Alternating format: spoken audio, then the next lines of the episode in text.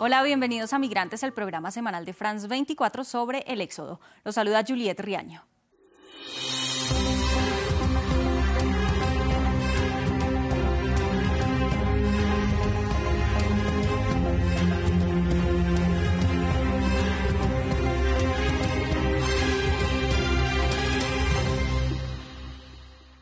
El Mediterráneo es la ruta más peligrosa para los migrantes que buscan llegar a Europa.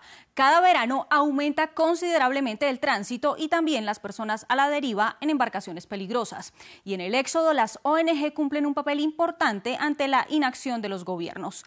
Los bloqueos en el mar y la negativa para el desembarco en puerto seguro agudizan la situación de los que buscan mejores condiciones de vida. A lo lejos, un bote inflable más de 100 migrantes viajaban en él hasta que fueron rescatados por activistas de Médicos Sin Fronteras y ubicados en el Geo Barents. Un barco ambulancia que navega por el Mediterráneo central en busca de migrantes a la deriva. Y mientras viajan a la espera de un puerto seguro, médicos examinan sus heridas Vemos comúnmente heridas de arma blanca, heridas de bala, incluso quemaduras. Encontramos evidencias de electrocución, muchos golpes con látigos, mangueras, cosas así. Cicatrices que quedan como consecuencia de un tormentoso viaje desde sus países de origen hasta la costa norte africana, con Libia como un país de tránsito, pero más de bloqueo en su camino hacia Europa. En Libia hay mucha violencia. Capturan a la gente de sus campamentos principales, los llevan a prisión e intentan pedirles dinero, así que es difícil.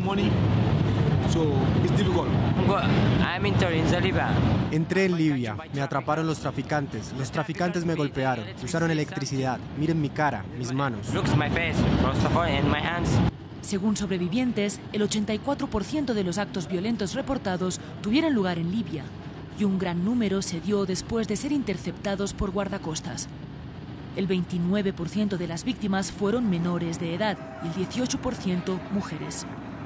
En un año de operaciones, el equipo del Geo Barents rescató a unas 3.138 personas en el mar y atendió 6.536 consultas médicas a bordo. La realidad de lo que pasa en alta mar va más allá de las cifras que deja la migración por el Mediterráneo. Para hablar de la situación en la frontera sur de Europa, contactamos previamente a Hernán Gauna, oficial de comunicación para el proyecto de búsqueda y rescate en el Mediterráneo de Médicos Sin Fronteras. Ellos denuncian una normalización de las políticas de disuasión y del desmantelamiento del sistema de búsqueda.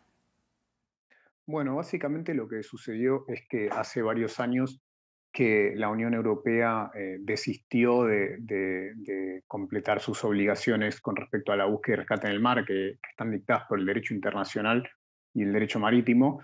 Eh, en otras palabras, eh, los Estados miembros deberían estar teniendo sus programas de búsqueda y rescate y coordinando las operaciones de búsqueda y rescate en sus respectivas zonas eh, pero en su lugar decidió ir por otro camino, que es eh, desmantelar estos sistemas, es decir, no, no existen, no hay proactivamente flotas que realicen tareas de búsqueda y rescate, y delegarlo de algún modo, tercerizarlo en, un Estado como Libia, el cual recibe financiamiento de la Unión Europea eh, para reforzar las tareas de, diríamos, de patrullaje en la zona fronteriza libia, eh, y el objetivo principal de esto es que las personas eh, sean interceptadas y devueltas a Libia en lugar de propiamente rescatadas. El problema es que Libia no es un país seguro y por eso estas personas eh, están intentando escapar.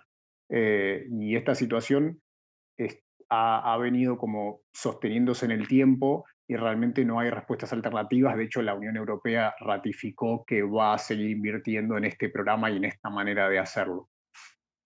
En la ruta más peligrosa para los migrantes, los desafíos para las ONG también son múltiples y van desde cuestiones de seguridad en el tránsito hasta obstáculos burocráticos. Hernán Gauna se refirió a algunos de ellos. Eh, ha habido una persecución e incluso criminalización de, las tareas de búsqueda y rescate por parte de, países de la Unión Europea, en particular en Italia. Em, y además, eh, eso por un lado, ¿no? y, por otro lado, eh, dentro de esta, esta, normalización de esta situación, lo que, lo que vemos es que se ha acentuado o tiende a haber como una, una acentuación de, de las esperas, las demoras a las que se someten a los, a los barcos que, realizan esas tareas.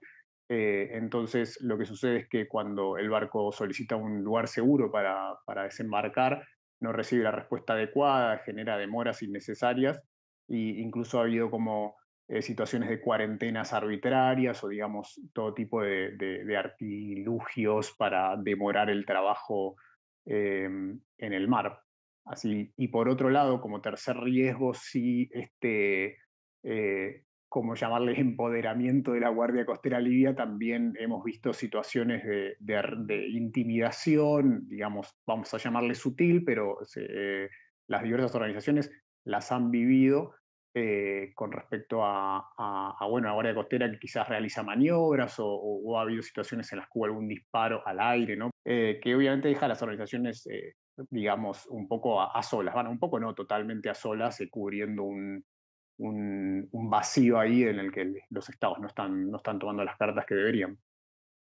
Entre 2017 y 2021, al menos 8.500 personas murieron o desaparecieron en la ruta por el Mediterráneo. 95.000 fueron retornadas a Libia y el año pasado registró el número más alto de devoluciones forzosas hasta la fecha.